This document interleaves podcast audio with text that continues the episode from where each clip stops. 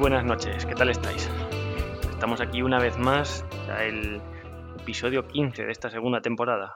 ¿Quién nos lo iba a decir allá por el tercer episodio con todas las críticas que recibíamos? Sí. Pero bueno, hoy tenemos que echar... hoy Echamos la vista de atrás. menos, echamos de menos. No, iba a decir echamos de menos a, a, nuestro, a nuestro editor, al, al que hace posible que todos los capítulos tengan esta calidad, ¿no? Para todos los oyentes. Al sustento, ¿Qué es, nuestro Rafa? sustento. Pero bueno, estamos por un lado Javi, Buenas, hola, ¿qué pasa? ¿Cómo estáis todos? Primera vez que ocurre esto de Rafa, ¿no? Primera vez que no está. puede ser, puede ser. Era el único que mantenía firme a los becarios, a ver qué pasa ahora. A lo mejor se ha hartado ya. Y también está Contre. Eh, hola, bien. eh, hola a todos. Creemos que Rafa no está porque pidió la semana pasada un aumento de sueldo. Y bueno, ahí, ahí lo dejo. Eh, no sabemos si tiene algo que ver con eso. Eh, ¿habéis, habéis escuchado rumores? ¿Te refieres a que se lo pueden haber dado y se está comprando otro coche? No lo sabemos, no lo sabemos si se lo ha dado o, o no se lo han dado y pasa de podcast, no, no lo tenemos claro. Pero bueno, si lo se que ha es, lo- comprado, si se ha comprado otro coche, le estará haciendo ya el rodaje, ¿no? claro, ya A sabéis su que, manera. que básicamente ya sabéis cómo eh, son los rodajes de Rafa. Contundente, por decirlo de alguna Eh, forma. Aceite calentito a los 20 segundos y Y ya está. Y, y la viscosidad adecuada. Entonces, Rafa, si nos estás escuchando, pues nos alegraría tenerte pronto por aquí y por favor, mm, cuida ese, cuida ese aceite. Em, chicos, ¿qué os parece si empezamos con este episodio con alguna noticia? venga, lo primero una buena noticia, claro que sí. Yo tengo una magnífica noticia. O sea, no es buena, eh, es lo siguiente. Porque ha nacido un coche nuevo, de los que nos gustan a nosotros, aunque no nos podamos comprar, pero que, que se le lleva tiempo esperando y, y que es muy deseado y que me aporta unas prestaciones muy buenas. Y no es otro que el, el Cayman GT4 RS. Fijaros de lo que estoy hablando, que es básicamente un Cayman GT4 pero aligerado y con, con más potencia. Como ya sabéis, las versiones GT de Porsche son las más deportivas. Hasta ahora no existía un GT4 o un Cayman en versión RS y este ha sido el primero que, que se ha presentado. Y bueno, pues es, una bomba porque ya eroga en, en Nürburgring 7 minutos con 9 segundos. Y bueno, 500 caballos, 450 Nm de, de par con un motor de 4 litros. Y si lo veis, muy parecido, muy parecido al GT3 RS, pero digamos en pequeñito, su hermano pequeño. Sí, Pero- pero... pero ¿cuál es el modelo? ¿Cuál es el chasis? El del Caimán. El 718, ¿no? Es 718, claro. Claro, pero tú llegas a tu grupo de amigos o al bar Sí. de tu pueblo y te preguntan ¿qué coche tienes? Y dices un 911 y ya está, y a partir de ahí solo quedan las reverencias y que te inviten a todo. Es, es cierto. Pero tú llegas con un 718, un, un Cayman y yo creo que no es lo Y- mismo. Eso es un salto psicológico importante. El coche es una pasada, le han puesto barras, le han puesto todo lo que tiene el GT3, pero se lo han metido al GT4 con el motor bueno, el 4.0. Ser- ¿Y, y qué precio? Bueno, eso, eso ya no nos va a gustar tanto a ninguno de nosotros. Eh, ¿quieres saberlo de verdad, Javi? ¿O prefieres hacer, digamos, intentar dar tú una estimación de cuánto puede Eh, costar? hombre, no sé, a lo mejor me llega, me llega el presupuesto. que, hombre, no, no es por eso, es un poco por ver la justificación a lo que ha dicho Dani. Claro, Si te compensa con respecto a un 911 o si te tiene que ir un 911, digamos, más básico. A ver, o sea, a ver dónde se podría situar con respecto al 911. sí. mm, está en, en España son 163.000 euros solamente. Mm, bueno, no sé. Con, con impuesto de matriculación y todo incluido. Eh, sí, con todo, con todo incluido. Sí, todo incluido. Hombre, el, el 911 partía en 120 y algo, 130, Sí. una cosa así. El GT3 RS son 220 Exactamente. con el pack Carbon y demás. O sea, con el paquete de 12.000 euros que si te compras un GT3 pues probablemente le vayas a poner. Si lo compras nuevo, pero bueno. Sí, pero digamos que puede costar unos 50.000 menos que un GT3. Estamos hablando de un incremento de entre un 20 y un 25%, ¿no? Cuesta como, sí. No ¿Y sé, cuál no irá sé. mejor? Eh, bueno, el GT3 es 10 segundos más rápido en Nose Slave, Nose Slave, Nürburgring. No, ¿Cómo se dice? Nos, En el ring. Nosleif. 10 segundos se notan. el GT3. eh, Sí, el pero GT3 más que porque tiene más potencia, ¿no? Claro. Claro. O sea, 10 segundos serán básicamente por la potencia. En curva puede, o incluso debe ir mejor el, el GT4, ¿no?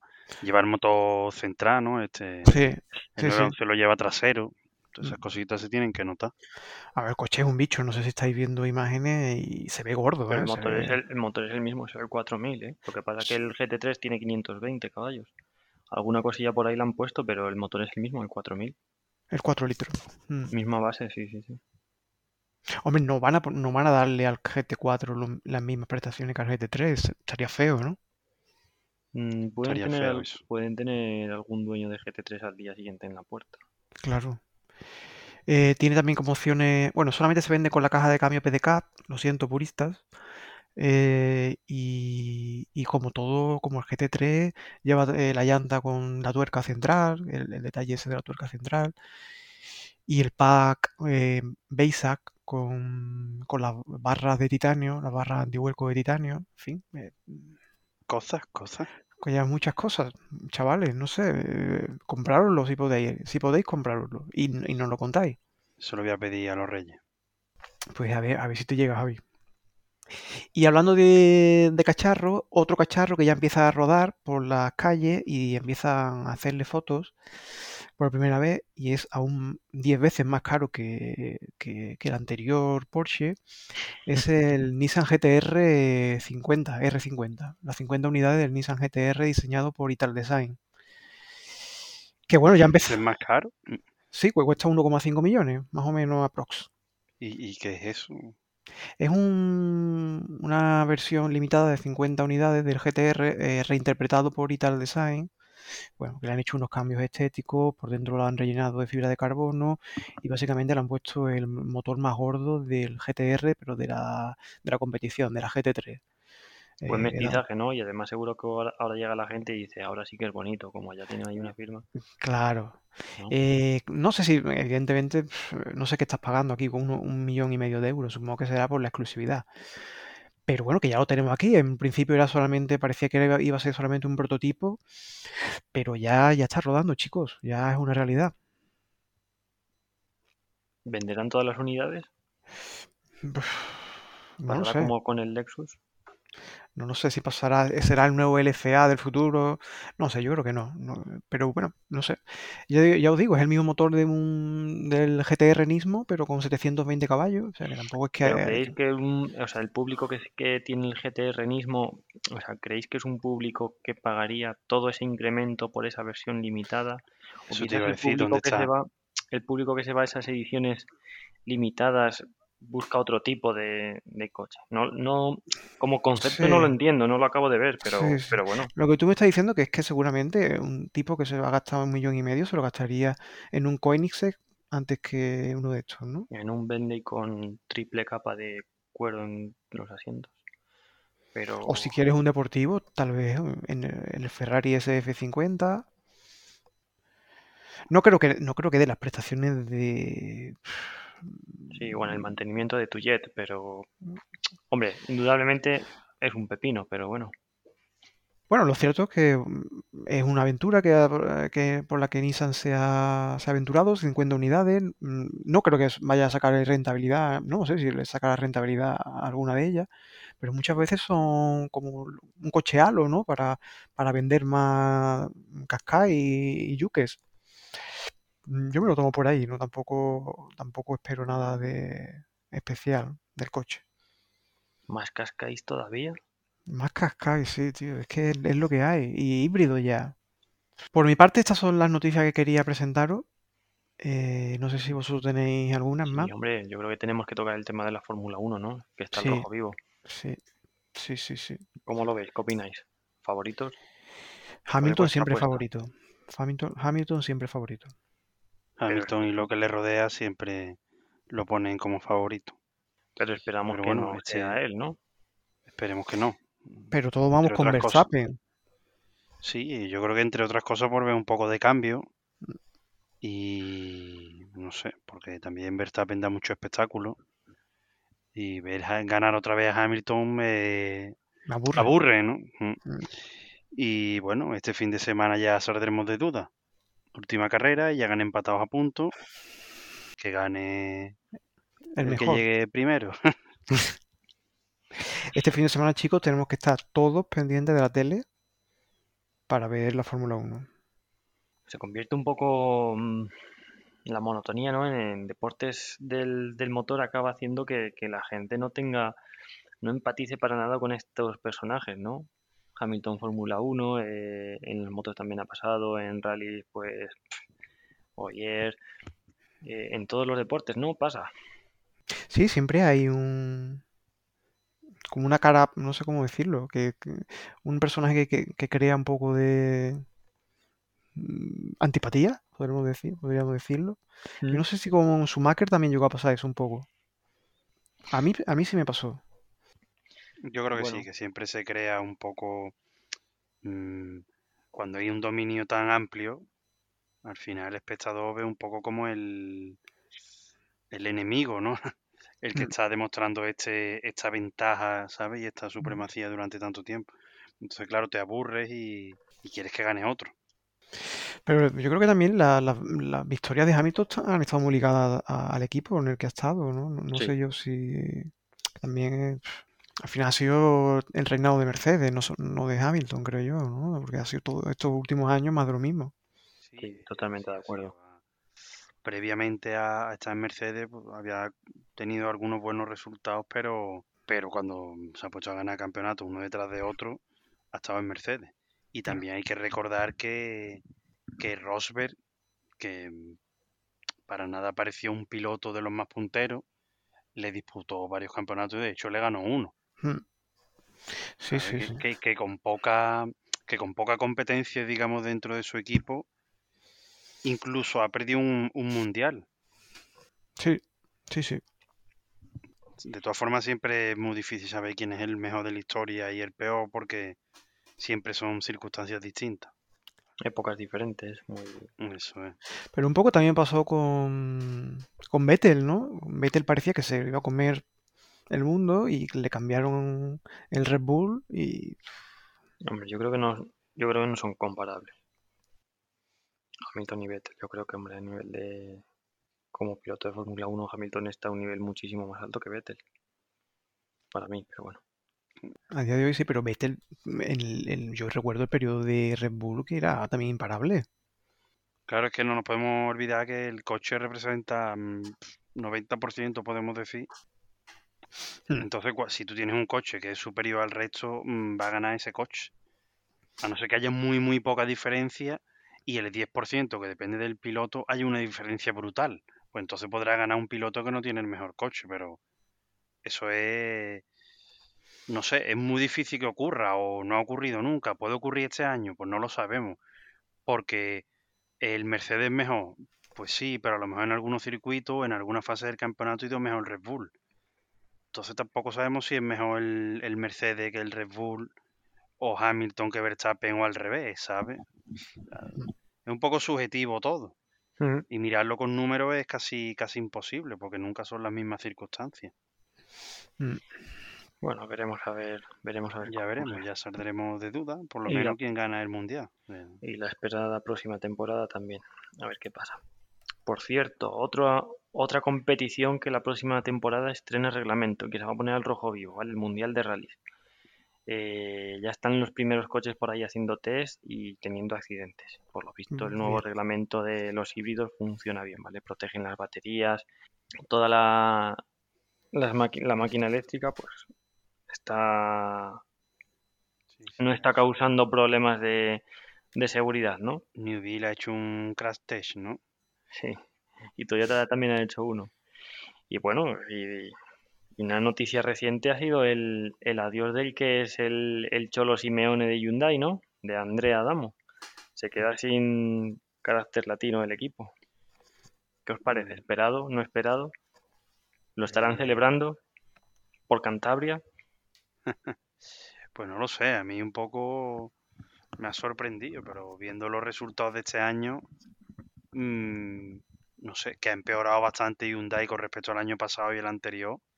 a lo mejor no tanto en velocidad, pero sí en consistencia del equipo, en regularidad, en los accidentes que ha ido teniendo. Por ese lado, un poco es normal que lo hayan despedido. También dice Adamo que no, que ha sido de mutuo acuerdo. Esto es como, como lo hemos dejado los dos, ¿no? Una cosa así. Sí, esto es como las parejas, como las parejas. Pero bueno, a lo mejor de momento no quiere hablar Adamo, pero conociéndolo como es y lo que le gusta, lo, lo que se le calienta el labio, a lo mejor dentro de poco escuchamos y da otra versión. Claro, han arreglado los papeles para que cobre el paro, quiere decir. Eso es, una cosa así, creo yo.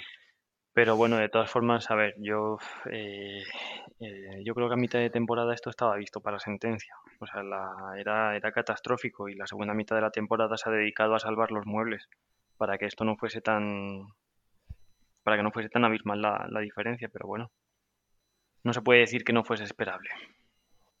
Bueno, y respecto al tema principal, ¿qué os parece si, si lo empezamos? Teníamos preparado para hoy hablar de, de Hammer.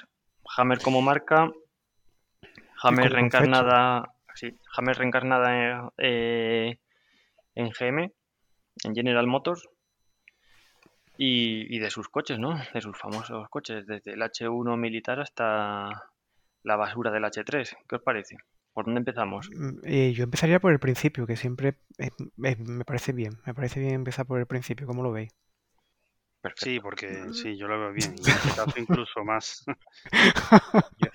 en el caso de Hammer, incluso empezar por el principio y dejarlo ahí, ¿sabes? el final es un final catastrófico.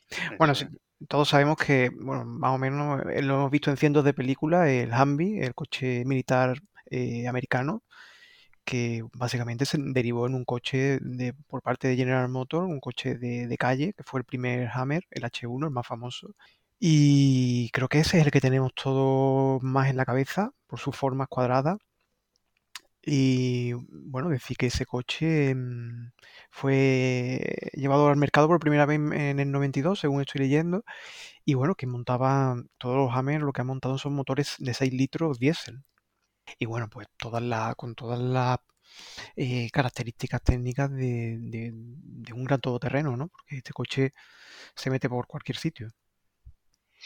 Sí, entra. O sea, por callejones. Sí, entra, claro, sí puede entrar, claro. Bueno, si no atraviesa. Pero si, no puede tirar, si no puede tirar las paredes. Es cierto que para aparcar en el centro eh, no es lo más recomendable. No lo recomendamos, ¿verdad? ¿Por emisiones o por...? Por ambas cosas, por ambas cosas. Mide, mide dos metros y pico de ancho y dos metros de alto. O sea que. Por tamaño, sí, es un poco mm. aparatoso. Pero yo creo que esto, si no cabe entre un Renault Zoe y un y un Niro o una cosa de esta, pues les pasa por lo harto y, y pero, coche. Pero decidme cuando lo veis y cuando veis una, foto del Hammer H1, no podéis evitar pensar que también os gustaría conducir uno alguna vez, ¿verdad? A mí me gustaría tener uno, está claro, pero yo solo no, he visto uno en, o sea, en vivo y en directo nunca he visto ninguno. El hecho de que sea diésel eh, para el tema del purismo y eso interviene en algo o estos coches escapan de eso? No, al final es un V8, ¿eh? Mm. Los tractores también son diésel. Sí. Y, no les vamos a hacer asco. Y hay motores, aunque sean diésel, en seis cilindros en línea que tienen un sonido. O sea, cuando va acelerando, ¿no? Bajo carga, suenan. Tienen un sonido bonito. Y estos son V8. Y hay V10 que, y V12 diésel que suenan muy bien. Y el sonido de, de los seis cilindros en línea de los antiguos Patrol música también, ¿no? Celestial. Bueno, ¿y del H1 a cuál pasamos? Al, al, más extendido, ¿no? Cuando General Motors compró la marca y aquí dijo, bueno, pues voy a sacar un modelo para que para hacer dinero, ¿no? Que es lo que quiero yo. Claro. Y sacó el H2, principio de los 2000. Corrían los años del boom inmobiliario por todos sitios, de, de la hipoteca subprime, todo el mundo tenía dinero y se gastaba dinero a raudarle y sacó este modelo, pues básicamente que era una reinterpretación del H1, digamos, fashion, eh, también muy grande, eh, muy gordo, que no servía para nada y lo vendió en unas cuantas plataformas, desde el normal, hizo también un pickup y bueno, es uno que también se ha extendido mucho, creo que es el coche, no, no habrás visto ningún H1, pero he visto un montón de H2 limusinas, no sé si vosotros también. Correcto. Sí, sí, fue, con, fue, fue el Hammer de, de los celebrities, ¿no? Sí. Eh, bueno, todavía no era un sub, estaba claro, ¿no? Todavía se, se veía claramente que no era un sub, pero pero ya iba apuntando una tendencia que, que alguno ya estaba sospechando. Sí, sí, sí, sí, sí. el H2 ya lo consideraría yo sub. Presub. Nada que ver con el incluso sub, ¿eh? porque el H1 sí que es un eh, es un chasis, ¿no? Con su de larguero, con su eje rígido, que básicamente es eso, el todoterreno. Y el H2 ya cambia el tipo de chasis, las suspensiones son independientes y ya lo consideraría yo más de 50% sub. Sí. Em, bueno, llevaba un, bloque de 6 litros y de gasolina, V8. Y bueno, pero tal como llegó la crisis en 2009, pues estos coches se fueron con consumos homologados de, eh, aquí estoy viendo, pues unos 26 litros a los 100. Pues claro, esto, como podéis imaginar, este coche eh, cayó en, en la más en más absoluta de más de los desastres y dejó de, dejó de venderse y de fabricarse. Y, Hammer como tal llegó a fabricar el modelo siguiente que vamos a ver, como para ver si se podía salvar básicamente, que fue el H3, que fue una interpretación más a la europea, pero que tampoco, tampoco pudo hacer pudo hacer milagro. ¿Me, equivoco? Aquí, aquí ya no había nada que hacer. O sea, el H3 salió justo después de la crisis, eh, entre que no podían poner un precio desorbitado y lo que querían era adaptarse a lo que ya el mercado estaba ridículamente demandando, pues sacó el H3. Y aquí en el H3, no sé, la cagó, ¿no? Fue, ha sido el modelo, por unas cosas u otras, con el que ha desaparecido la marca. Hmm. Pues yo, o sea, yo lo tenía entendido como ustedes eh, en cuanto al fracaso del H3 y vendió unas cuantas más unidades, muy poquitas más unidades del H3 que del H2. Vendió del H2 153.000 unidades y 6.000 unidades más del, del H3. Aunque sí es verdad que a lo mejor las vendió, aprovechó un poco el boom que tenía la marca, aprovechó un poco que había dinero, digamos, que la gente tenía pasta y vendieron bastante, pero fue un poco cavar su tumba, ¿sabes? Porque ese, ese tipo de vehículo ya no era sostenible.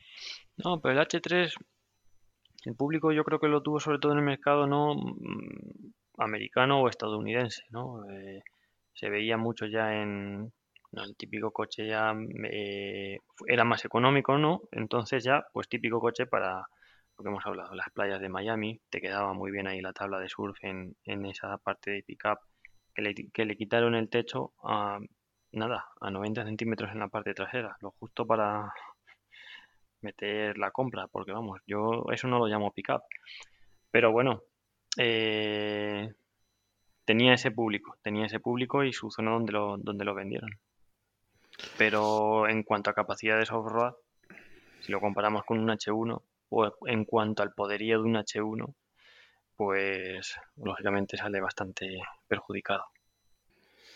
Bueno, y después también el, H, tanto el H2 como el H3 han sido objeto de, lo que yo llamo mm, terrorismo automovilístico, porque yo recuerdo y, lo veo ahora mismo, lo estoy recordando como pasar por delante de mí en, en varias ocasiones un H2 con unas llantas 26 que eso fue ya, el, digamos, como el colmo ya de lo que se podía hacer. de mountain bike. Eh, eh, una cosa monstruosa y, lo, y, vi que muchos se usaron para eso, como una especie de tuning eh, chungo, que, no lo he visto, no lo he vuelto a ver, ¿no? De, de, mal gusto. Fueron también para la base, de, una base de, de mal gusto, bajo mi punto de vista. No sé si vosotros habéis tenido oportunidad alguna vez de ver alguno de estos coches. No, yo he visto lo que comentabais antes, mucho limusina. Para despedidas de sortero y demás se ve mucho por bastantes ciudades. Un Que- Hammer limusina. Lo que habrá, lo que habrá pasado ahí dentro, ¿verdad? Lo que podrá contar este coche. Pues para eso, para eso han quedado los Hammer. Para ponerle, para limusina, para ponerle llantas de 24, 26. Que es verdad que sorprendentemente te, te encuentras los Hammers, los H3, por... Tienes alguno incluso por debajo de 15.000 euros, ¿eh? Y luego si subes a, a un rango de 18.000 euros, tienes bastantes, ¿vale? Con 90.000 kilómetros. Sí que es verdad que te encuentras alguno baratillo, que está cerca de los 300.000 kilómetros, es el segundo motor, Puf, y dices, bueno, vale, eh, ha tenido su, su trabajo. Pero luego es eso, todos, todos, o sea, un montón de opciones por debajo de, la, de los 20.000 euros, ¿vale? En cambio, ¿vale? Por otro, por otro, por otro lado, si pasamos al H2, ¿vale? Al V8, al 6000, al, al bueno, dentro del terreno de los mortales, como podemos decir, ¿no? Aquí te vas a 25, 25.000, teniendo en cuenta que es un coche eh, mucho más antiguo, ¿vale? Con 5 años más de antigüedad y demás, al menos, o sea, coche ya con casi 20 años, 18 seguro, y, y te los encuentras por eso, ¿vale? Eh, no es fácil encontrar unidades por, por más de 30.000, lógicamente, si quieres una que esté un poco decente. H1, ¿no? No, H2. No, H2. H2, H1 no, no encontramos prácticamente nada, ¿no? Podemos buscar en España a ver si hay algún H1. Yo antes, antes hemos dicho que el H1 era difícil verlo o que no habíamos visto ninguno. Algo de eso comentábamos antes, ¿no? Creo que antes de empezar a grabar quizás. Y es verdad, pero yo ahora he caído que Red Bull en sus eventos y, y cuando pone su todos sus eventos de marketing, ¿no? Que ponen música, da- tal y cual, muchas veces relacionadas en deportes de motor y demás, tienen eh, Hammer H1 con su decoración de Red Bull y demás y lo utilizan para sus eventos. Creo que tenían uno, si no recuerdo mal lo vi en Jerez, que era como un DJ encima de la parte de lo que es la caja de la pickup y, y creo que ponía ahí la música. Y era un Hammer H1. Madre mía, Y creo que tienen varios, sí. para lo que se han quedado los H1, ¿eh? Pues en España encuentro dos, al menos, ¿eh? Yo he visto uno, ¿vale? En coche.net, que es un comparador que tiene bastante, bastante cartera. Ahí hay uno por casi 65.000 euros, ¿vale? Con llantas doradas. eh, la pinta que tiene es que es más para poner un DJ en el techo que, que para otra cosa, pero bueno. Claro, esto eh, yo creo que solo lo vendieron en Estados Unidos y, y los que puede haber aquí es de gente que lo ha importado y, lo ha homologado, ¿no? O sea que, Sí, que no es fácil, que se puede hacer, pero que no es fácil. ¿Y de qué año estamos hablando? Porque yo estoy viendo del 96 y del 97. sí, del 96. Sí, vamos, Tienen, tienen más años ya que... claro, si empezaron a venderlo en el 92, ¿no? Hasta el Mm. 2000 y poco, pues en, eso- en esos 10 años o 12. Eso sí, el coche, el coche es impresionante, ¿eh? La vista frontal, A mí tampoco me parece tan impresionante ni ninguno de los tres, si acaso el H1, pero tampoco lo veo un- una locura de coche. Al final es un, un todoterreno eh, tirando a radical, ¿no? O sea, por la, Sí, por los ángulos que tiene, la altura, mm, por las dimensiones sobre todo, ¿no? Pero bueno, yo creo que sí, que tiene, viene un poco de ese, de ese nacimiento militar que tiene el coche, pero después para llevarlo por la calle, mm, no sé, se me ocurren no. bastante mejores todoterrenos que, que el Sí, H1. sí, sí. Hablando Sí, sí. 2000, 2000 kilos, ¿no? 2000 y pico kilos. Y en el H1 un 200 caballos, ¿no? Incluso menos. Hombre, no, claro, por el precio que, que están de segunda mano, un H2 decentillo, yo creo que te puedes empezar a encontrar algún clase G decentillo. Y a mí, por ejemplo, me gustan mucho más. O un Land Cruiser. También. Mm, Ese también, seguro sí, que lo encuentra. sí, sí, porque- Me refiero si quieres un todoterreno bueno. Que, Eso es. Si qui- y si quieres llamar la atención, pues entonces lo tuyo es un, un Hammer, en, yo creo que en cualquiera de, la- de las tres versiones, en cualquiera de las tres mm, generaciones. Y es que yo Eso para, es. yo para llamar la atención es que me compraría un múltipla. Es que no me iría a otros coches, me iría a otro tipo de coches que es que yo creo que llaman más la atención. Un múltipla con unas llantas 18. Un buen ¿Y un tubarro? No lo quería decir yo. Poca Lo- broma, lo- ¿eh? Eso lo has dicho tú, Contre. ¿Y le pones un kit de turbo? Hemos pillado a Contre eh, sugiriendo hacer truñing en los coches. Algo está cambiando, ¿eh? Ha sido, ha, ha sido, se me ha ido un poco la cabeza. Estaba viendo el Hammer y has- me he venido arriba, me he venido arriba. No pasa nada, todos cometemos errores. Todos cometemos errores. Entonces, mm, el Hammer nos parece bien, quizás la primera generación sobre todo, pero desde línea continua no lo aconsejamos como coche, digamos, para todo. No lo aconsejamos como coche para todo. Y desde luego que si alguien está pensando si le sirve para ir a hacer la compra, la respuesta es un no. Mm, Porque no, Exactamente. no va a ser capaz de aparcarlo. Y, y bueno, Así de sencillo, así de sencillo. Vas a poder salir con él, pero no vas a poder abarcarlo. y bueno, queda un poco hacia dónde va, se va a dirigir la marca, ¿no? O sea, un poco también hemos decidido también hablar de, mm, de, de Hammer porque ahora en 2021 ha renacido, ¿vale? Se, se vendió a una a una marca china, pero se ha relanzado, General Motors lo ha relanzado como Hammer by General Motors, ¿vale? Renace Hammer con un sub, 100% sub, lleno de plásticos por todos los lados y además eléctrico, ¿vale? ¿Qué opináis? Así como descripción del concepto grosero por encima, a mí no me gusta mucho.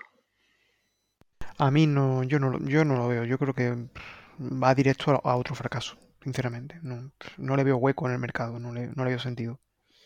Yo sin haberlo visto. Por un lado, creo que eh, la marca, o sea, y el, el proyecto Hammer ya estaba un poco acabado. Lo que intentan es rentabilizar un poco la imagen de marca que pueda tener del pasado. Ahora, el coche, ¿cómo, cómo puede ir? Si está bien acabado, buen comportamiento, cómo está hecho, no tengo ni idea.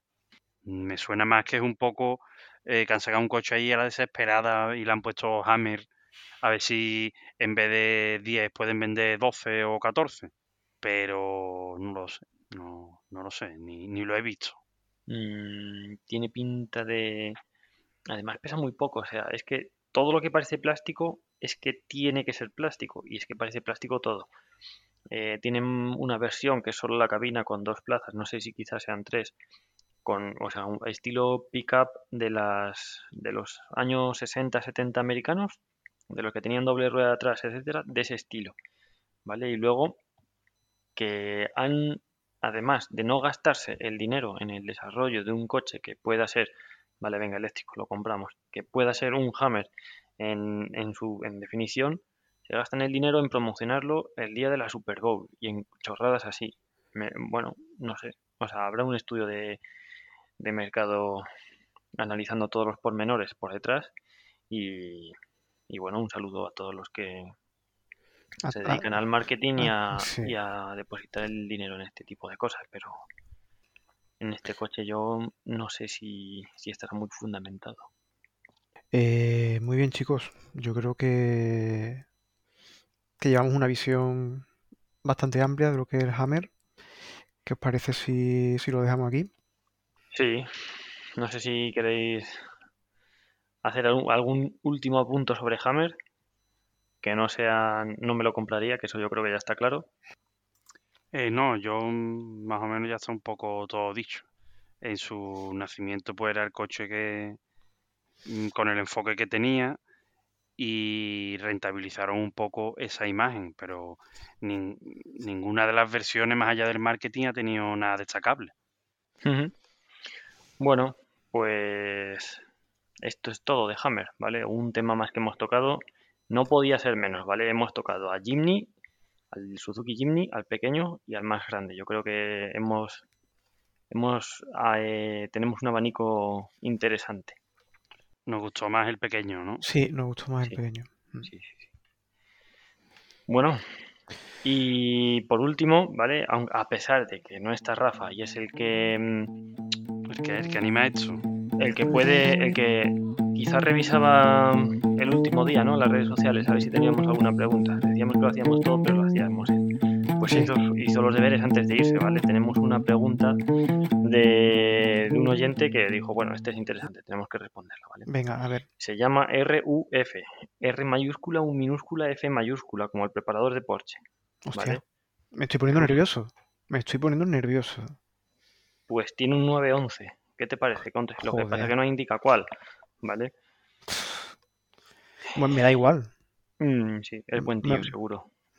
Hmm. Vale, nos pregunta que si alguna vez hemos, nos hemos planteado competir. Se refiere tanto al cencerro como algún rally, alguna baja, algún raid, lo que sea. ¿Con qué coche lo haríamos y en qué disciplina? ¿Quién quiere empezar? Yo, sí a todo. Me gustaría competir todas esas modalidades que, que has enumerado. Por ejemplo, eh, un rally, pues no sé, con cualquier coche más bien tirando a sencillo, porque los rallies son muy, muy complicados. Yo creo que a mi modo de verlo es lo más complicado que, que hay dentro de las carreras de coche. Entonces, a lo mejor algo que te permita ir a un ritmo alto, pero que no tenga un límite muy exigente. Por ejemplo, algo con tracción delantera. Creo que estaría muy bien. Eh, o un ride, por ejemplo, con un. ¿Cómo se llama? Los Polaris, Can-Am y demás. ¿Qué nombre tienen? ¿Los side by side Side by side, sí, en la O categoría, los- en el. o los UTV?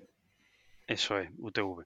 Eh, son, creo que, coches muy divertidos por un precio mm, razonable comparado con, con otras categorías.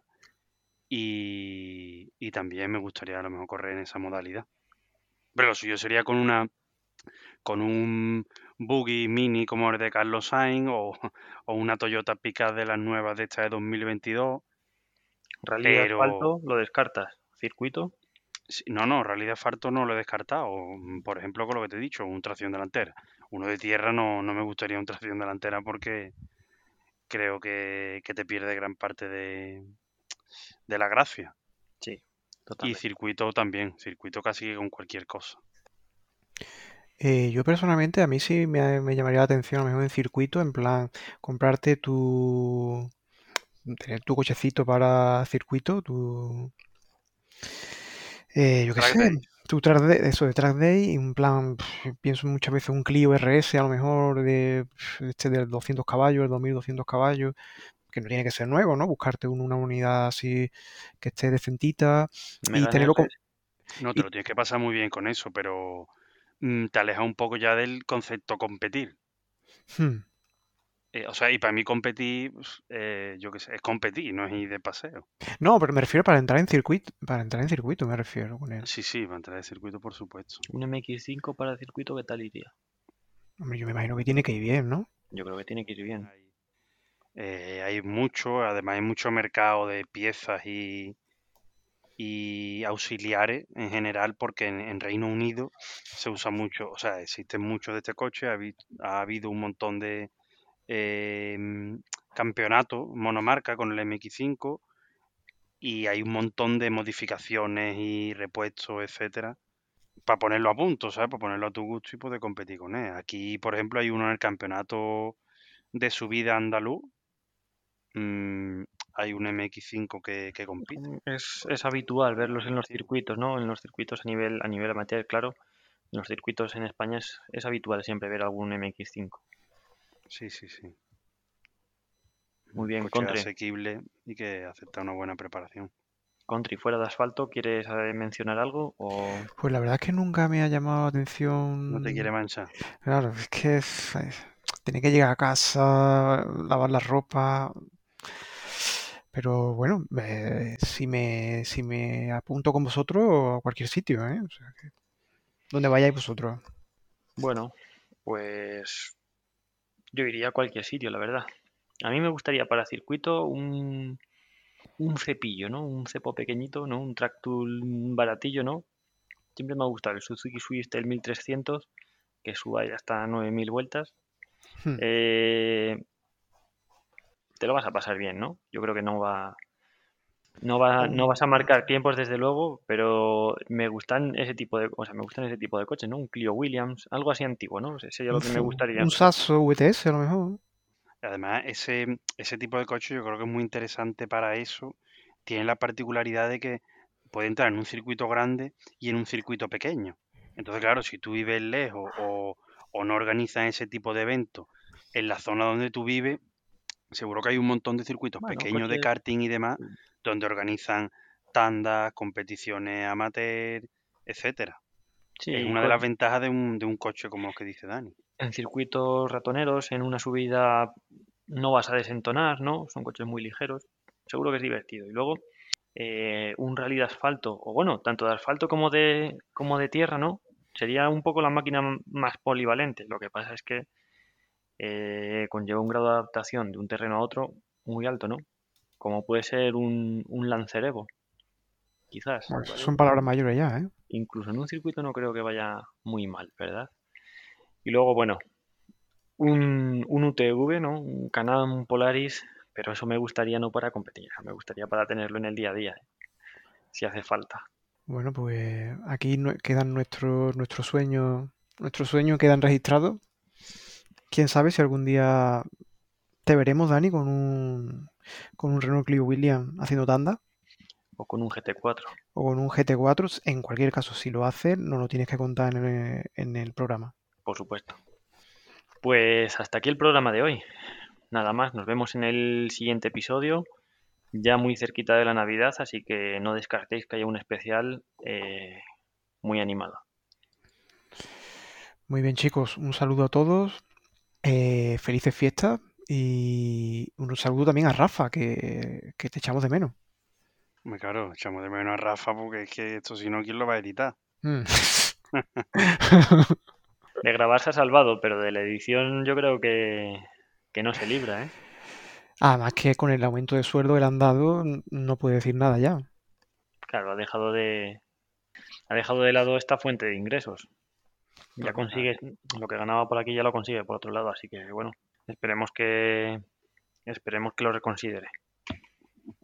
Y que edite el Pues muy bien, chavales. Muy bien, chicos. Hasta la próxima. Hasta la próxima. Hasta chao, pronto. chao.